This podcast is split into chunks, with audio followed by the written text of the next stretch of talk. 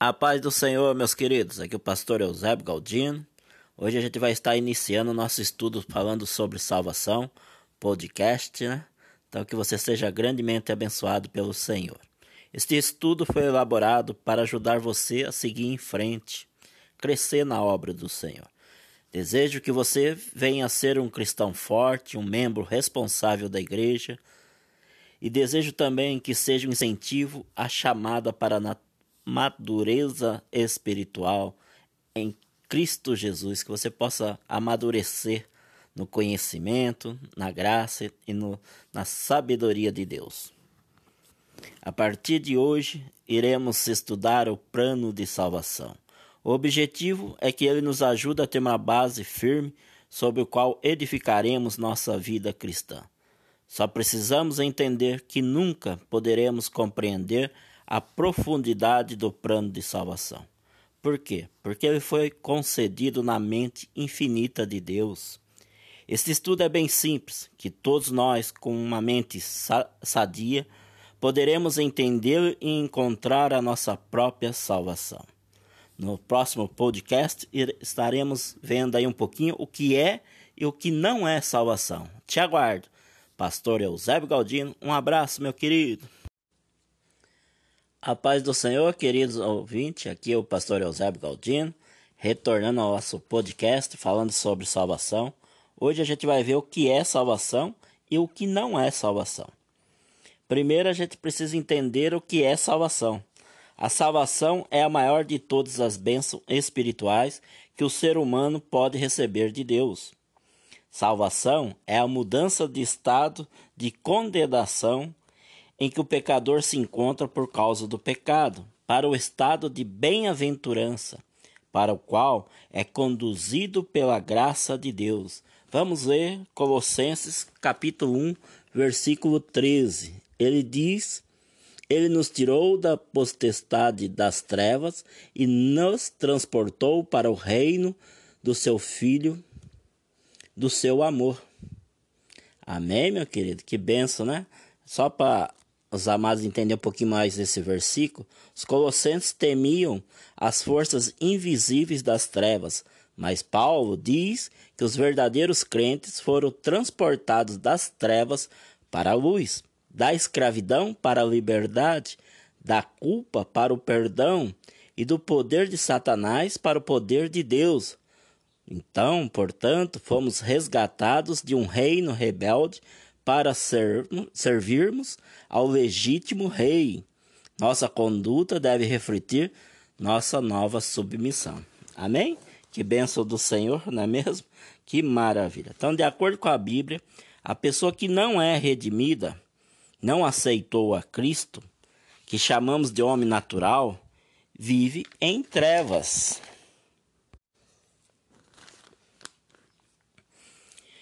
Vives em trevas espirituais e é merecedor da condenação de Deus por causa do seu próprio pecado.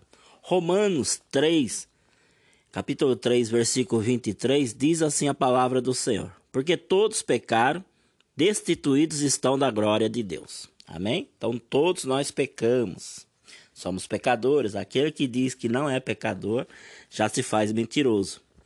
Só para os amados entenderem um pouquinho melhor esse versículo, alguns pecados parecem maiores que outros, não é verdade? Porque suas consequências são mais graves. Por exemplo, matar nos parece pior do que odiar. O adultério parece ser pior do que o orgulho, mas não porque cometemos apenas pequenos pecados que merecemos a vida eterna. Todas as iniquidades nos tornam pecadores e nos afastam do Santo Deus. Portanto, Todos os pecados levam à morte, porque nos desqualificam para viver com Deus. A despeito de sua gravidade, não classifica os pecados como pequenos ou grandes. Todos eles nos separam de Deus, mas todos podem ser perdoados. Amém? Apenas o pecado referente à blasfêmia do Espírito Santo que não há perdão. A palavra deixa bem claro. Então, o que isso é o que é salvação. Agora, o que não é salvação? Salvação não é a mesma coisa que filiação uma denominação religiosa. Ah, eu frequento a igreja tal, já estou salvo. Hum, nada a ver, não tem. Não é isso, meu querido. Tem muitas pessoas dentro das igrejas que estão se perdendo, estão de abismo em abismo. Salvação não é a mesma coisa que prosperidade material. Eu, por exemplo, Abraão, não é porque era rico, um homem bem-sucedido, que foi salvo, mas sim pela fé. Salvação não é a mesma coisa que participação em eventos religiosos. Ah, eu frequento todos os cultos, frequento tudo que a igreja faz. Meus amados, há muitos simpatizantes, há muitos religiosos. Deus não quer religiosos, Ele quer pessoas obedientes à Sua palavra. Amém? No próximo podcast, a gente vai falar um pouquinho sobre por que o, seu, ser humano precisa de salvação. Por que nós precisamos de salvação? tema importante, né? mas deixa para o próximo podcast. Um abraço, meus queridos. Um abraço do pastor Eusébio. Fica na paz do Senhor. A paz do Senhor, querido irmão, querida irmã, pastor Eusébio Galdino. Hoje o nosso podcast vai falar um pouquinho por que o ser humano precisa de salvação. Será que você já compreende isso? A resposta é bem simples. Precisamos desesperadamente, olha que palavra, desesperadamente de salvação, porque esta é a única maneira de termos nossa comunhão com Deus restaurada e também de escaparmos da condenação do inferno ou condenação eterna.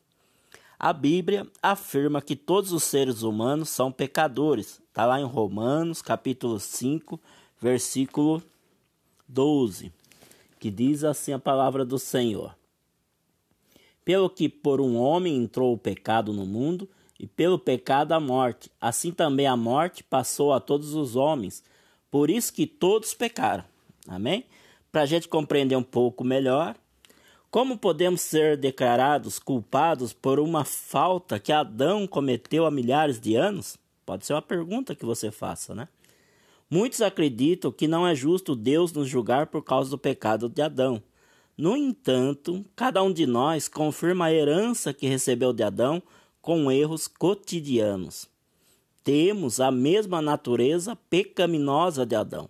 Estamos sempre inclinados a nos rebelar contra Deus, mas seremos julgados pelo mal que cometemos. Então, cada um vai ser julgado conforme o que produzir, né? O que plantar, o que, a quais as suas obras. Como pecadores, não precisamos de justiça, e sim de misericórdia.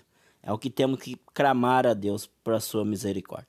Portanto, todos nós somos igualmente merecedores da retribuição correspondente ao pecado. E de acordo com a Bíblia, é a morte. Está em Romanos, capítulo 6, versículo 23, que diz assim a palavra do Senhor: Porque o salário do pecado é a morte, mas o dom gratuito de Deus é a vida eterna, por Jesus Cristo, nosso Senhor. Que maravilha, né? Para a gente compreender também melhor esse versículo. Você é livre para escolher entre dois mestres: o pecado ou Jesus Cristo. A recompensa do pecado, como vimos, é a morte eterna. É essa escolha que você tem feito, pecar, continuar no pecado, direito de escolha é sua, meu querido. Você que vai receber a recompensa. Isso é tudo que você pode esperar ou receber de uma vida sem Deus, a morte. Mas, ao escolher Cristo como seu mestre, você recebe a dádiva da vida eterna, uma experiência com Deus que começa na terra e continua na eternidade. A quem você escolhe? Aí não é o pastor, o pastor Eusébio também tem que fazer sua escolha. Mas você, quem você tem escolhido? Viver no pecado ou viver em Cristo?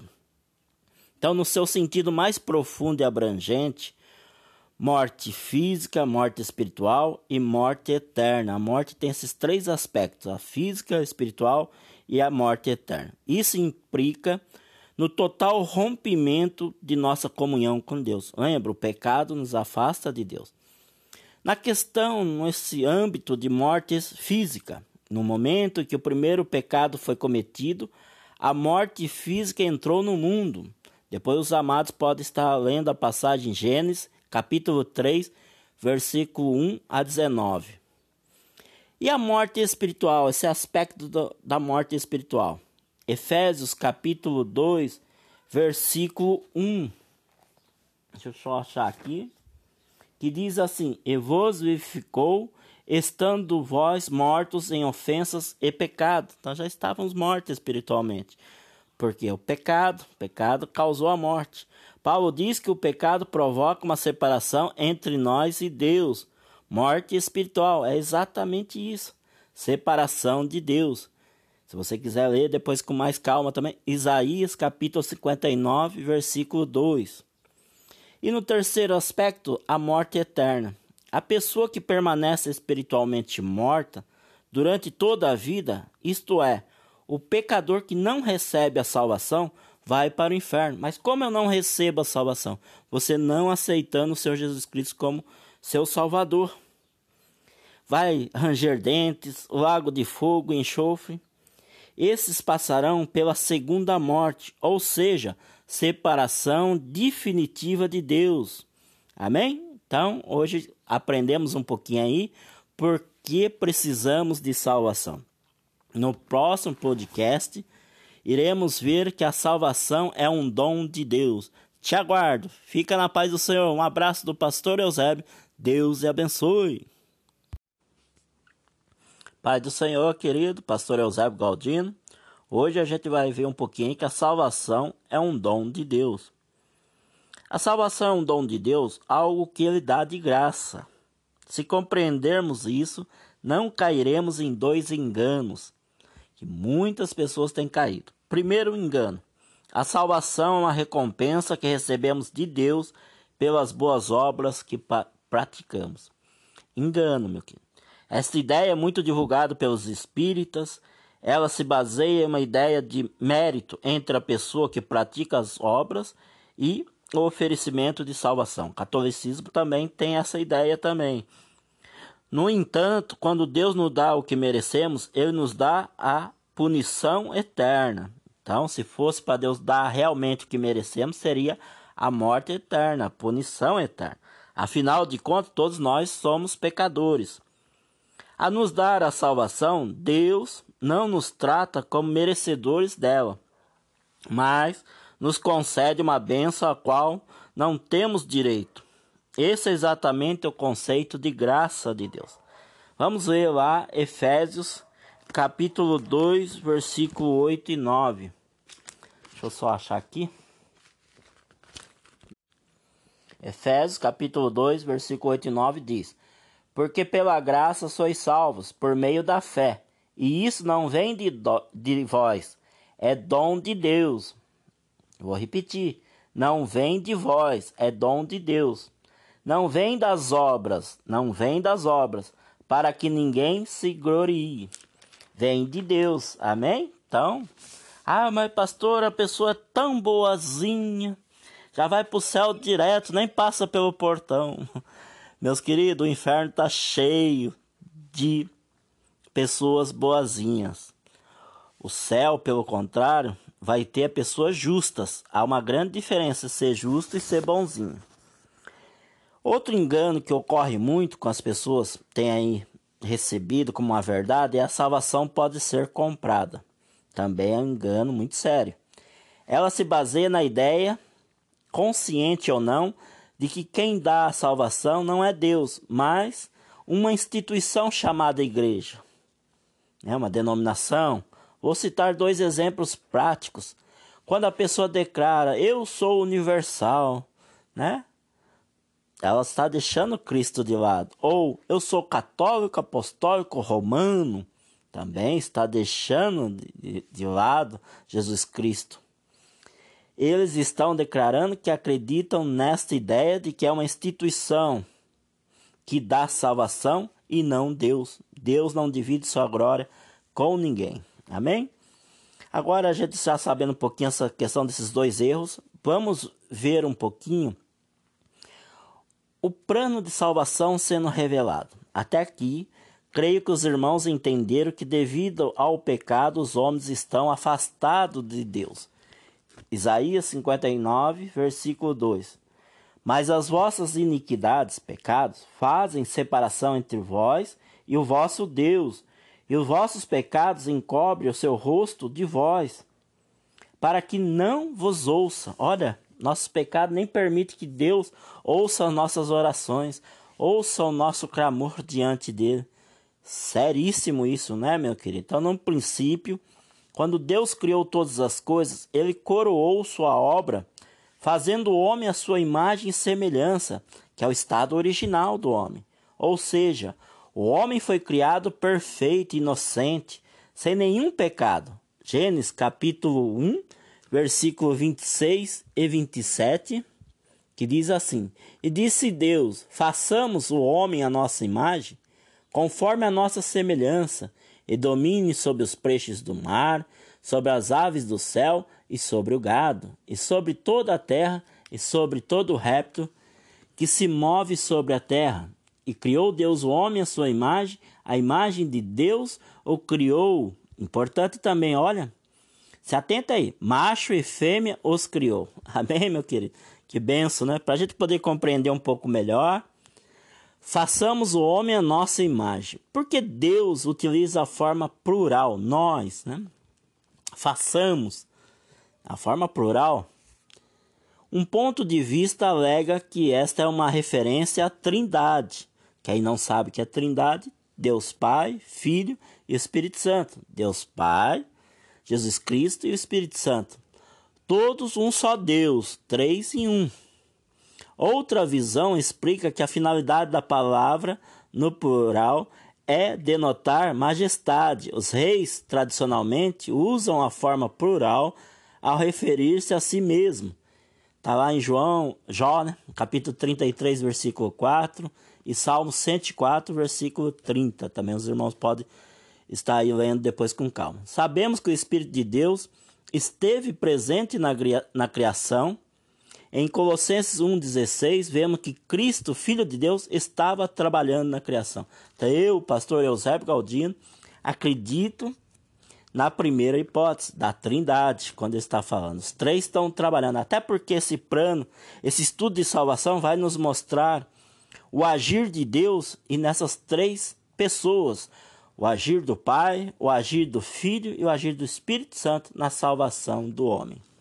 Que eu posso falar mais também, meu querido, nessa questão é: em que sentido fomos feitos à imagem de Deus? Obviamente, Deus nos criou exatamente como Ele, porque Deus não possui corpo físico. Nós, seres humanos, temos uma mente limitada, por isso ficamos associando Deus com esse corpo carnal, né? Em vez disso, mas nós esquecemos que a própria palavra diz que Deus é espírito e verdade. Então, em vez disso, somos reflexos da sua glória. Essa que é a imagem, semelhança de Deus.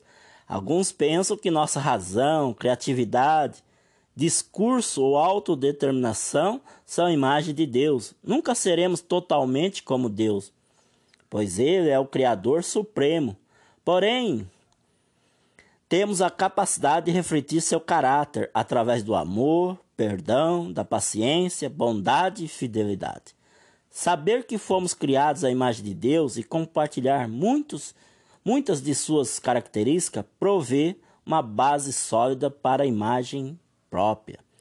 O alto valor do homem não está baseado em posses, conquistas, atrativos físicos ou aclamação pública. Ao contrário, está baseado no fato de ser criado à imagem de Deus. Porque somos feitos à imagem dele, podemos nos sentir bem a respeito de nós mesmos. Criticar ou depreciar o que somos é criticar o que Deus fez e as habilidades que ele nos tem dado. Saber que você é uma pessoa de valor ajuda-o a amar a Deus, conhecê-lo pessoalmente e prestar uma valiosa contribuição às pessoas ao seu redor.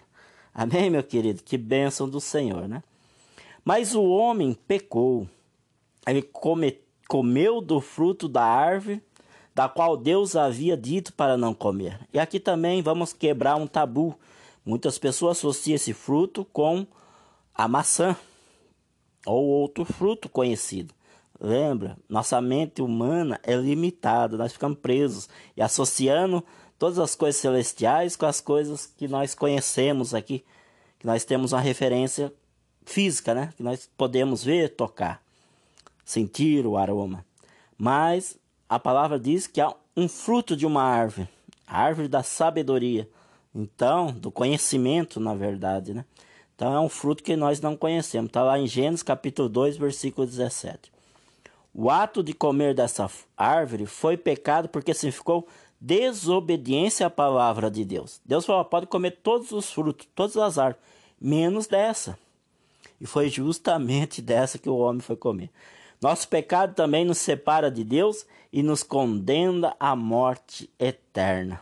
Amém, meu querido? Até aí. Então, no próximo podcast, nós iremos abordar um pouquinho o agir da Trindade, como já foi dito, do Pai, Jesus Cristo, Filho e do Espírito Santo. Os três, cada um teve uma responsabilidade, cada um teve uma ação nesse plano de salvação. Fica na paz do Senhor, Pastor Eusébio Galdino. Um beijo em seu coração.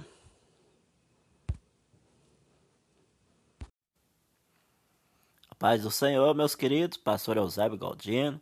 Obrigado por você estar acompanhando esse podcast. A gente falando um pouquinho sobre salvação.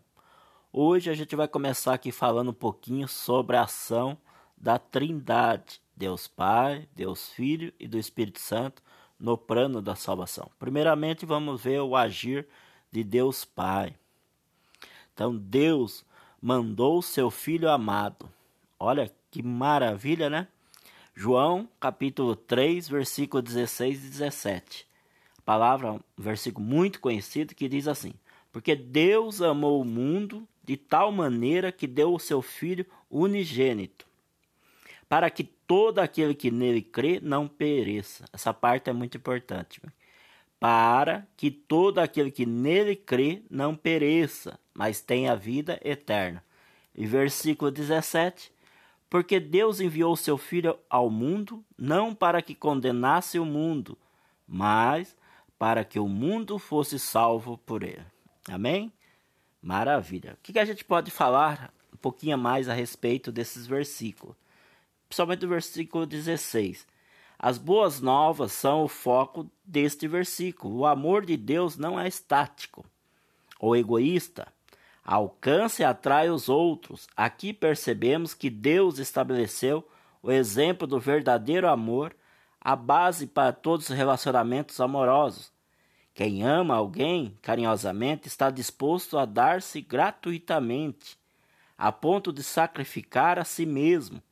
O amor de Deus o levou a pagar o preço da redenção do homem, a vida de seu filho mais alto preço que ele poderia pagar. Jesus aceitou nossa punição, pagou o preço por nossos pecados e nos ofereceu uma nova vida que comprou para nós.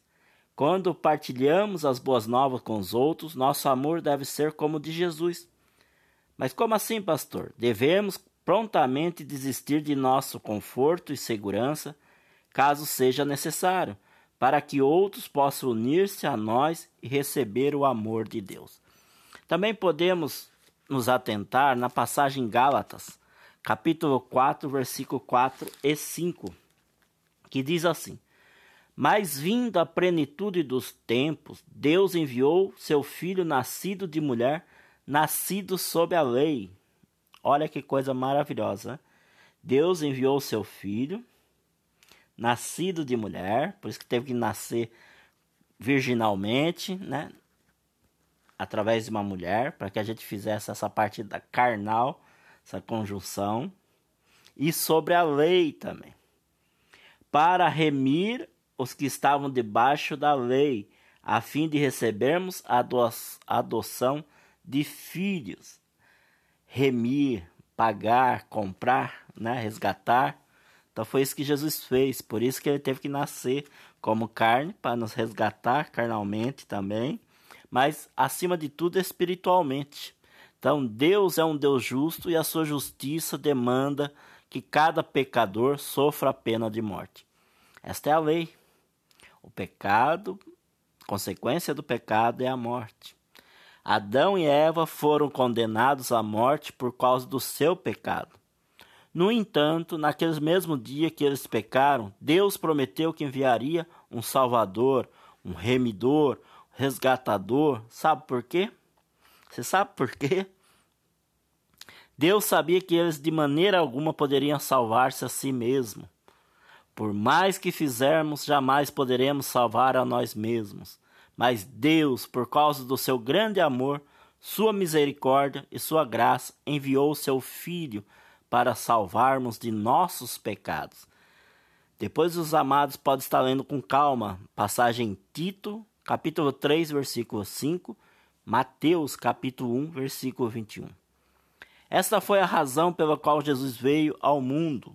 Lucas, capítulo 19, versículo 10, 1 Timóteo, capítulo 1, versículo 15. Eu não vou estar lendo para os amados, até para os amados também pegar o gosto de estar lendo a passagem do Senhor, mas vem complementar esse estudo. É importante você estar lendo, anotando essas passagens e lendo com calma. Depois, se você tiver alguma dúvida, você pode estar aí passando, né? Enviando para mim e aí a gente está orando ao Senhor pedindo aí uma resposta para ele. Portanto, ele veio buscar e salvar o que se havia perdido. Amém? Até aí hoje, então, foi o agir de Deus. Ele providenciou o cordeiro para pagar pelos nossos pecados. Preço de sangue exigia, né? A lei exigia preço de sangue. E foi o sangue de Jesus Cristo. No próximo podcast, a gente vai estar vendo aí a participação de Jesus nesse plano da salvação. Espero que você continue acompanhando e que Deus lhe abençoe grandemente. Um abraço, Pastor Eusébio Galdino. A paz do Senhor. A paz do Senhor, meus queridos, pastor Eusébio Galdino, voltando ao nosso podcast, falando um pouquinho sobre salvação. Hoje a gente está aí, vamos abordar, né, a participação de Jesus no plano da salvação. Jesus derramou seu sangue, morreu e ressuscitou. Tudo isso faz parte da, do plano da salvação.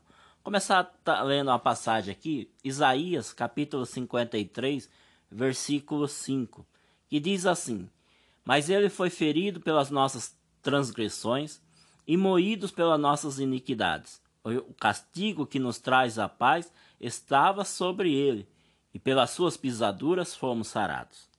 Que maravilha, né? Olha que esse versículo nos traz aí. Como poderia uma pessoa do Antigo Testamento compreender a ideia de Cristo morrer pelos nossos pecados? Você já parou para pensar nisso? isto é, suportar o castigo que nós merecemos? Sacrifícios sugerem essa ideia, mas uma coisa é matar um cordeiro e outra, muito diferente, é pensar no servo escolhido de Deus como sendo o próprio Cordeiro, Jesus Cristo, o Cordeiro de Deus.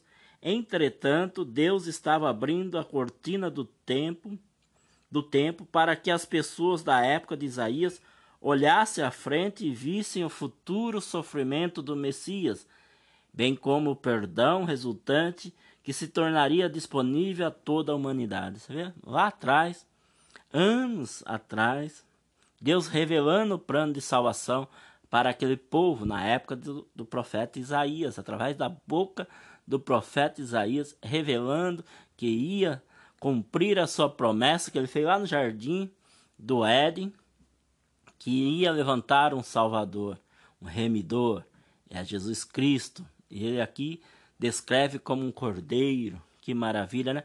1 Coríntios, capítulo 15, versículo 3 e 4.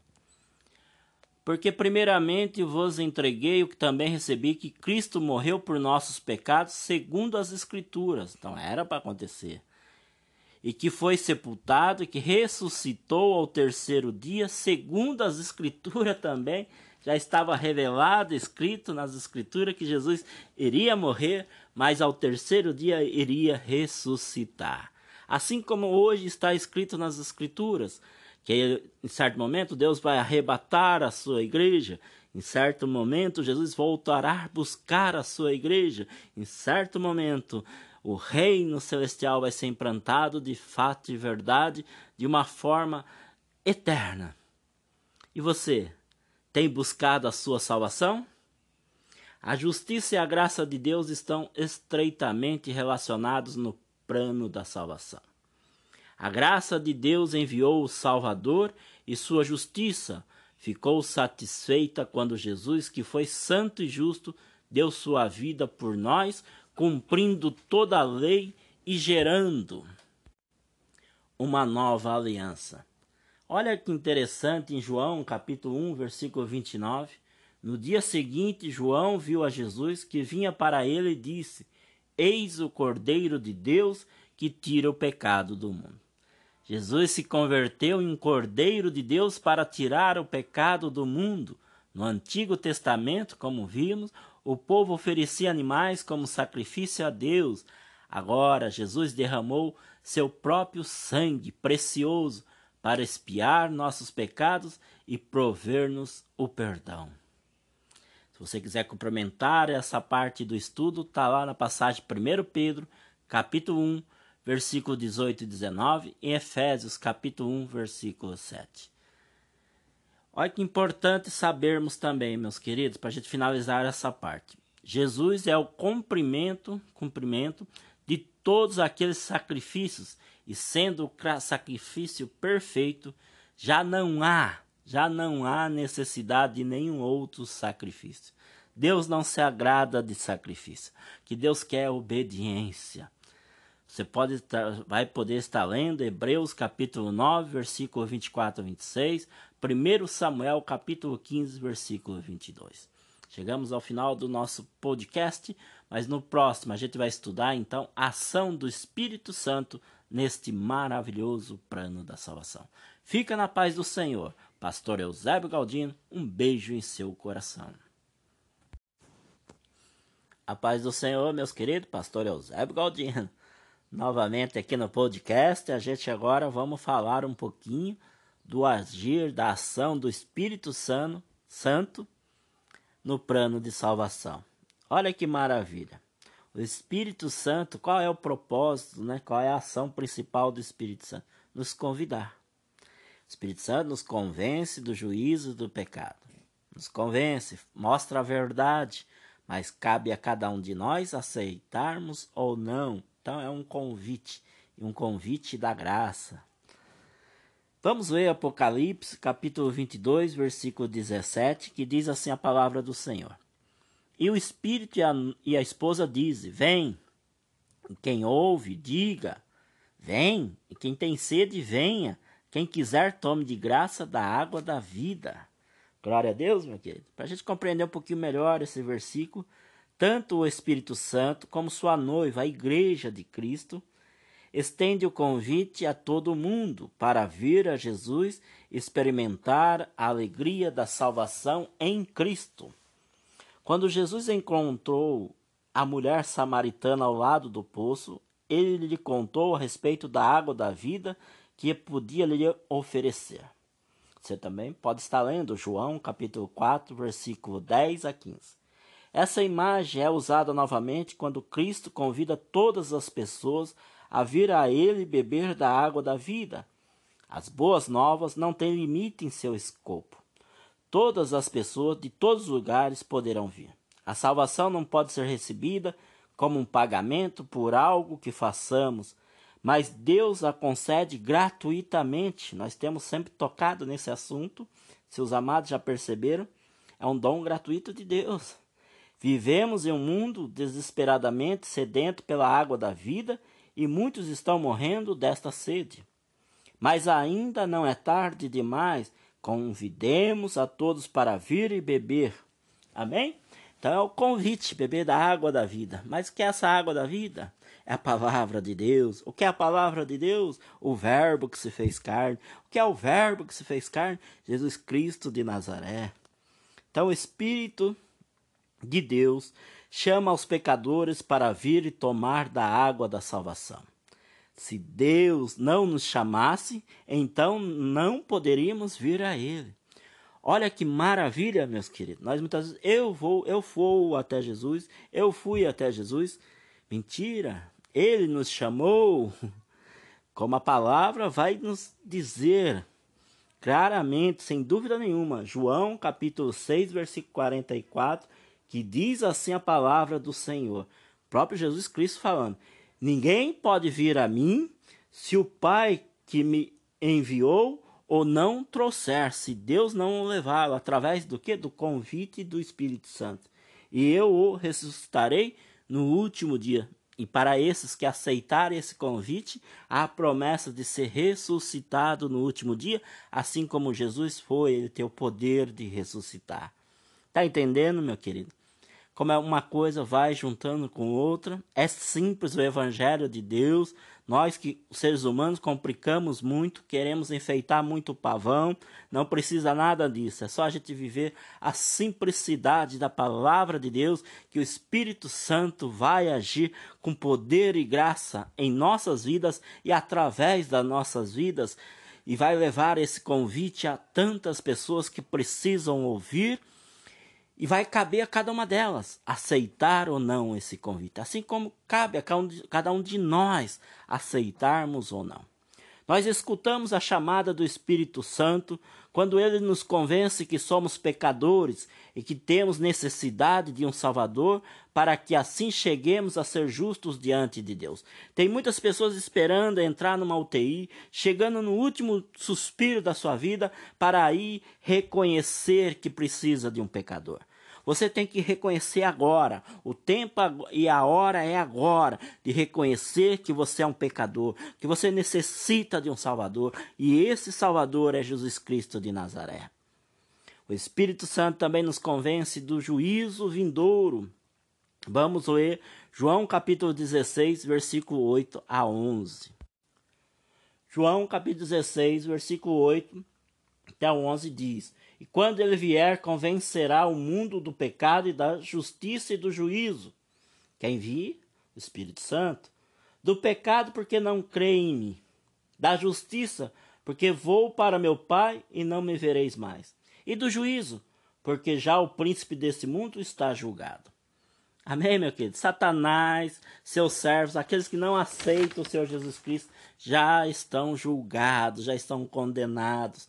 Cabe a gente, o plano é de salvação, nós já estamos perdidos. Agora, podemos nos salvar através do que nossos esforços, das nossas obras? Não. Mas através da graça, através desse plano de salvação do Senhor. Temos que crer. Crer em Jesus Cristo de Nazaré, que morreu e ao terceiro dia ressuscitou, que através dessa morte ele pegou a chave da morte tem agora nas suas mãos a chave da vida e da morte. É o Senhor dos Senhores, o Alfa e o Ômega, o princípio e o fim. Glória a Deus. Amém, meu querido? Então, o Espírito Santo nos chama para acertar contas com Deus agora, para não ter que fazer no dia do juízo. E o dia do juízo está muito próximo. O Senhor Jesus Cristo está batendo a porta, está muito, muito próximo à sua vinda. Você pode complementar essa parte do estudo lendo 1 Timóteo, capítulo 5, versículo 24, 2 Coríntios, capítulo 5, versículo 1. O Espírito Santo também nos regenera. Isso quer dizer que ele nos faz nascer de novo e nos dar uma vida nova em Jesus Cristo.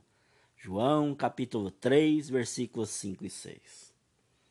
Outra coisa importante sabermos, meu querido, o Espírito Santo não pode fazer isto até que cumpramos os requisitos, porque essa razão, por essa razão, nós estudaremos no próximo bloco desse estudo sobre salvação, desse podcast, a nossa parte na salvação. Até aqui vimos a parte de Deus Pai, a parte de Deus Filho e a parte do Espírito Santo. Mas qual será a nossa parte nesse plano de salvação? Porque esses três já cumpriram a sua parte, mas cabe a nós cumprirmos a nossa. Então fica aqui um convite para você não deixar de acompanhar esse podcast falando sobre salvação. Deus e abençoe, Pastor Eusébio Galdino. Um beijo em seu coração.